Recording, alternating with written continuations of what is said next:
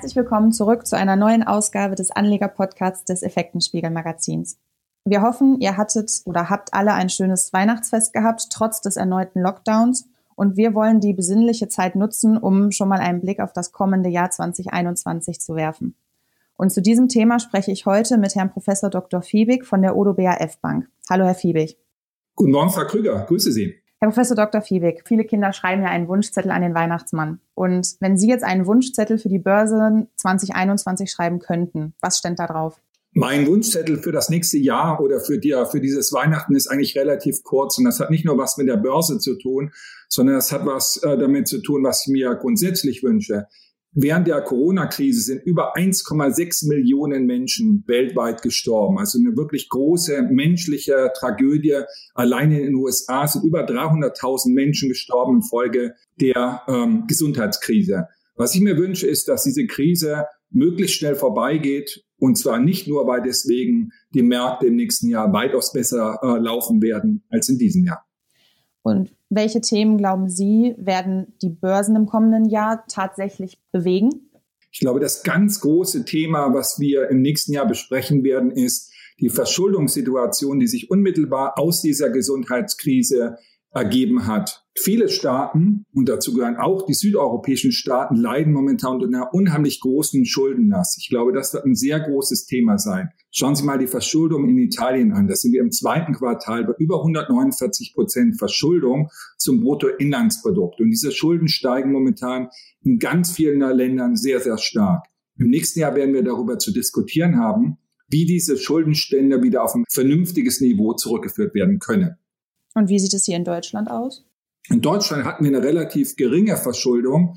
Da waren wir vor der Krise bei ungefähr 60 Prozent zum Bruttoinlandsprodukt, werden jetzt auf über 75 Prozent steigen. Äh, Deutschland hat alle Ressourcen, um diese Krise gut zu überstehen. Und das funktioniert in Deutschland auch sehr, sehr gut. Ähm, die Probleme, die wir sehen, sind sicherlich die Verschuldung in den südeuropäischen Staaten und sicherlich auch in den USA. Und was wird neben der Verschuldung, was werden neben der Verschuldung Themen an den Börsen sein? Was glauben Sie? Das zweite wesentliche äh, Thema, das wir momentan haben, ist natürlich die Zinspolitik, die sowohl in den USA betrieben wird, als auch die, die in Europa äh, betrieben wird, um diese Krise zu überwinden. Diese Politik hat dazu geführt, dass die Zinsen sehr, sehr niedrig sind momentan. Äh, das wiederum hat dazu geführt, dass die Vermögenspreise sehr stark gestiegen sind und dass der Staat immer mehr finanzielle Mittel bindet. Die Folge davon ist, ich habe es gesagt, die Vermögenspreise sind gestiegen. Das heißt, dass momentan die Preise für Immobilien, für Anleihen und für, auch für Aktien sehr, sehr hoch sind.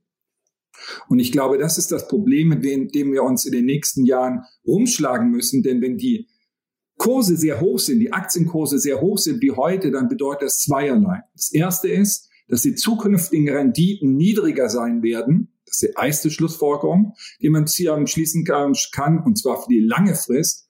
Und die zweite Schlussfolgerung, die man aus sehr hohen Aktienkursen schließen kann, ist, dass die Wahrscheinlichkeit von Rückschlägen größer wird. Genau das haben wir im März diesen Jahres erlebt, als auch die Kurse sehr hoch waren. Und dann kam dieser exogener Schock, die Covid-Krise. Und das hat dazu geführt, dass die Märkte sehr stark gefallen sind. Und genau vor diesem Problem stehen wir nun wieder. Märkte sind sehr teuer bewertet. Wenn ein wesentlicher Schock käme, dann könnte das wieder bedeuten, dass wir eine Korrektur an den Märkten sehen. Gut, wir hoffen ja jetzt nicht, dass nochmal so ein Schock kommt wie die Corona-Pandemie. Da haben Sie recht, genau das hoffen wir nicht und ich glaube, das wird auch nicht passieren. Aber die Folge ist, dass Märkte momentan sehr teuer bewertet sind. Und das ist ein wesentliches Thema, mit dem wir uns äh, beschäftigen müssen. Die hohe Bewertung sieht man ja vor allem auch bei den Technologieaktien. Wie sieht das da bei den Value-Aktien aus? Da haben Sie völlig recht. Man unterscheidet typischerweise zwischen Value-Aktien, das sind Aktien, die typischerweise niedrig bewertet sind, und Wachstumsaktien, das sind Aktien, die typischerweise ein sehr hohes Preis-zu-Buchwertverhältnis aufweisen. Und da stellt man fest, dass der Unterschied in der Bewertung zwischen Value-Aktien und Wachstumsaktien momentan enorm ist. Momentan sind Wachstumsaktien um 305 Prozent teurer als Value-Aktien. Das ist historisch einmalig. Wird sich das Ihrer Meinung nach nächstes Jahr ändern? Wir glauben, dass im nächsten Jahr das Wachstum sehr stark sein wird, auch in Europa sehr stark sein wird. Hier können wir uns vorstellen, dass die Volkswirtschaft um vier oder fünf Prozent wachsen wird. Das bedeutet unmittelbar, dass Value-Aktien und insbesondere zyklische Aktien besser performen werden. Und deswegen bereiten wir uns momentan darauf vor, dass gerade zyklische Qualitätstitel, die wir, die wir kaufen, im nächsten Jahr besser äh, performen werden. Jetzt haben Sie gerade gesagt, die Titel, die Sie kaufen, welche wären das denn? Ich kann Ihnen sagen, dass wir ein äh, Qualitätsinvestor sind. Das heißt, wir kaufen typischerweise Aktien, die ein sehr hohes Return on Equity haben. Wir kaufen Aktien, die sehr hohes strukturelles Wachstum haben. Wir kaufen typischerweise Aktien, die moderat bewertet sind. Und das führt dazu, dass wir momentan sehr stark zyklische Qualitätswerte kaufen. Und wenn wir jetzt nochmal einen Blick auf die USA werfen, ähm, inwieweit wird Ihrer Meinung nach der Machtwechsel in den USA von Trump zu Biden äh, das Marktgeschehen beeinflussen? Dazu müssen wir uns zusammen das Programm von Herrn Biden angucken. In diesem Programm stehen ökonomisch drei ganz wesentliche ähm, Punkte. Das, der erste Punkt ist, dass Herr Biden sehr großes Stimulusprogramm auflegen wird. Wir glauben, dass dieses Stimulusprogramm vielleicht in einer abgespeckten Version ähm, durchkommt durch den Kongress. Momentan wird diskutiert, dass 908 Milliarden zusätzlich weitere Stimulusprogramme aufgelegt werden. Das Zweite ist, dass Herr Biden sehr großes Ausgabenprogramm geplant hat in bestimmten Bereichen, in der Erziehung, im Immobilienbereich, in vielen Bereichen, in der Infrastruktur. Das soll sich über auf über fünf Billionen über die nächsten zehn Jahre belaufen. Und das dritte, der dritte Punkt ist, dass er gerne die Steuern erhöhen möchte. Wenn die Steuern in den USA erhöht werden, insbesondere die Corporate Taxes, die durch Herrn Trump auf 21 Prozent gesenkt worden sind, wenn die wieder auf 28 Prozent steigen würden, dann würde das bedeuten, dass der S&P ungefähr, die Gewinne im S&P ungefähr um 9 Prozent einbrechen würden. Momentan hofft der Markt, dass zwei Dinge durchkommen. Dass einmal das Stimulusprogramm durchkommt, aber dass die Republikaner die Mehrheit ähm, bekommen werden in der zweiten Kammer des Kongresses. Und das würde bedeuten, das sind ja die Nachwahlen noch am 5. Januar. Das würde bedeuten, dass wahrscheinlich die Steuererhöhungspläne nicht durchkommen werden. Und das feiert momentan der Markt und das hat dazu da beigetragen, dass die Aktienkurse in, nach der Wahl sehr gut gelaufen sind. Also könnte es auch da, wenn dann doch das Steuererhöhungsprogramm durchkäme, es auch wieder zu einer Korrektur kommen. Ich glaube, Steuererhöhungen momentan sind Gift für die Märkte. Warum? Weil wir momentan im keynesianischen Bereich sind. Wir sind momentan in der Unterauslastung der Produktionsfaktoren. Die Arbeitslosigkeit ist sehr hoch. Ich glaube, es wäre wirklich falsch, momentan über Steuererhöhungen nachzudenken. Und jetzt vielleicht nochmal für unsere Hörer und die Anleger. Welche Branchen und Märkte sollte man für 2021 unbedingt auf der Agenda haben? Ich habe schon angesprochen, wir glauben, dass wir im nächsten Jahr ein sehr deutliches Wachstum sehen werden. Warum glauben wir das erstmal? Wir glauben, dass dass typischerweise Pandemien wirken, dass der Markt, dass das Bruttoinlandsprodukt sehr stark einbricht und sich dann sehr schnell erholt.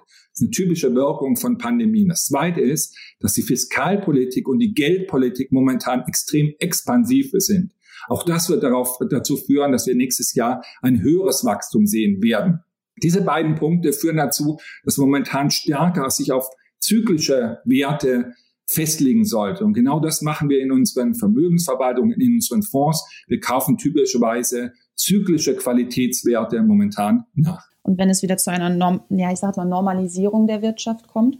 Eine Normalisierung würde ja bedeuten, dass wir irgendwann ähm, wieder das ähm, Niveau erreichen, das wir vor der Krise haben. Das werden wir wahrscheinlich erreichen Ende 2021.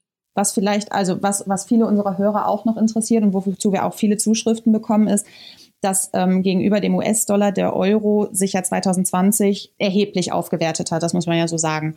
Und zuletzt war dies 2018 der Fall. Was ist Ihre Meinung? Wird diese Stärke 2021 weiterhin anhalten? Währungskurse schwanken typischerweise um die Kaufkraftparität. Die Kaufkraftparität liegt momentan bei 1,42 US-Dollar pro Euro.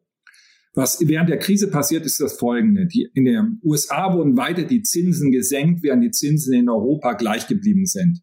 Auf einem sehr, sehr tiefen Niveau. In den USA wurden die Zinsen nochmal um 150 Basispunkte um 1,5 Prozent gesenkt. Das führt dazu, dass der Dollar relativ zum Euro weniger attraktiv wird. Hinzu kommt, dass man in den USA momentan sogenannte Twin Deficits hat.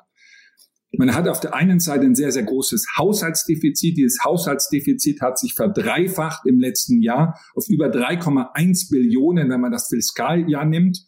Und zusätzlich haben wir ein sehr, sehr großes Leistungsbilanzdefizit, trotz Handelsstreit. Wenn man große Twin-Defizite hat, dann findet die Anpassung typischerweise über die Währung statt.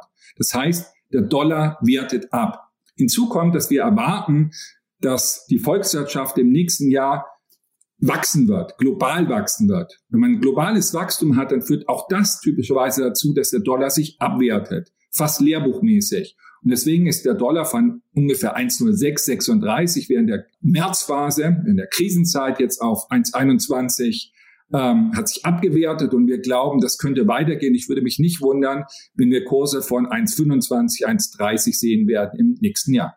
Also sollte man angesichts der weiter, weiteren Stärke des Euros stärker ähm, nach Europa gehen und da eher Aktien kaufen. Wir glauben grundsätzlich, dass man Aktien am besten nicht nach der Währung kauft, sondern dass man global diversifizieren sollte.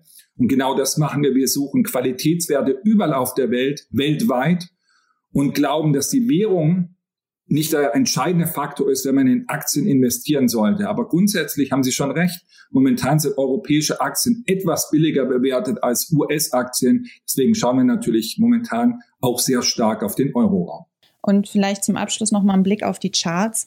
Welche Kursmarken könnten 2021 Ihrer Meinung nach in Angriff genommen werden? Ich gebe eine andere Antwort. Ich sage Ihnen, dass über die nächsten zehn Jahre der DAX sich verdoppeln wird, auf ungefähr 26.000 Punkte steigen wird. Warum glaube ich das? Ich glaube, dass sehr langfristig Aktien stark steigen. Typischerweise steigen Aktien über die letzten 50 Jahre um 10,4 Prozent. Wenn ich sage, die Aktien werden sich in den nächsten zehn Jahren in Deutschland verdoppeln, dann impliziert das, dass ich ein Wachstum von 7,2 Prozent impliziere. Das ist eine sehr realistische äh, Annahme, wenn man gleichzeitig darauf hinweist, dass Aktien auch sehr stark schwanken. Ich glaube, was man nicht machen kann, ist, dass man kurzfristig äh, fest ähm, Prognosen stellen kann, wie Aktien über drei Monate, sechs Monate, zwölf Monate performen werden. Aber um ganz ehrlich zu sein, das ist auch gar nicht notwendig, um gute Portfolios zu konstruieren, also Portfolios, die, hohe, die ein gutes Rendite-Risikoprofil haben.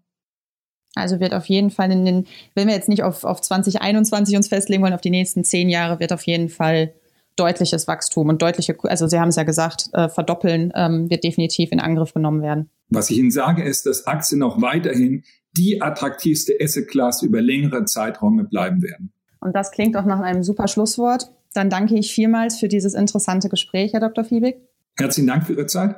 Und auch von euch, liebe Hörer, verabschieden wir uns an dieser Stelle. Wir hoffen, ähm, ihr konntet einiges mitnehmen und seid auch das nächste Mal wieder dabei und haltet euch auf dem Laufenden unter effekten-spiegel.com. Und bis zum nächsten Mal und bleibt gesund.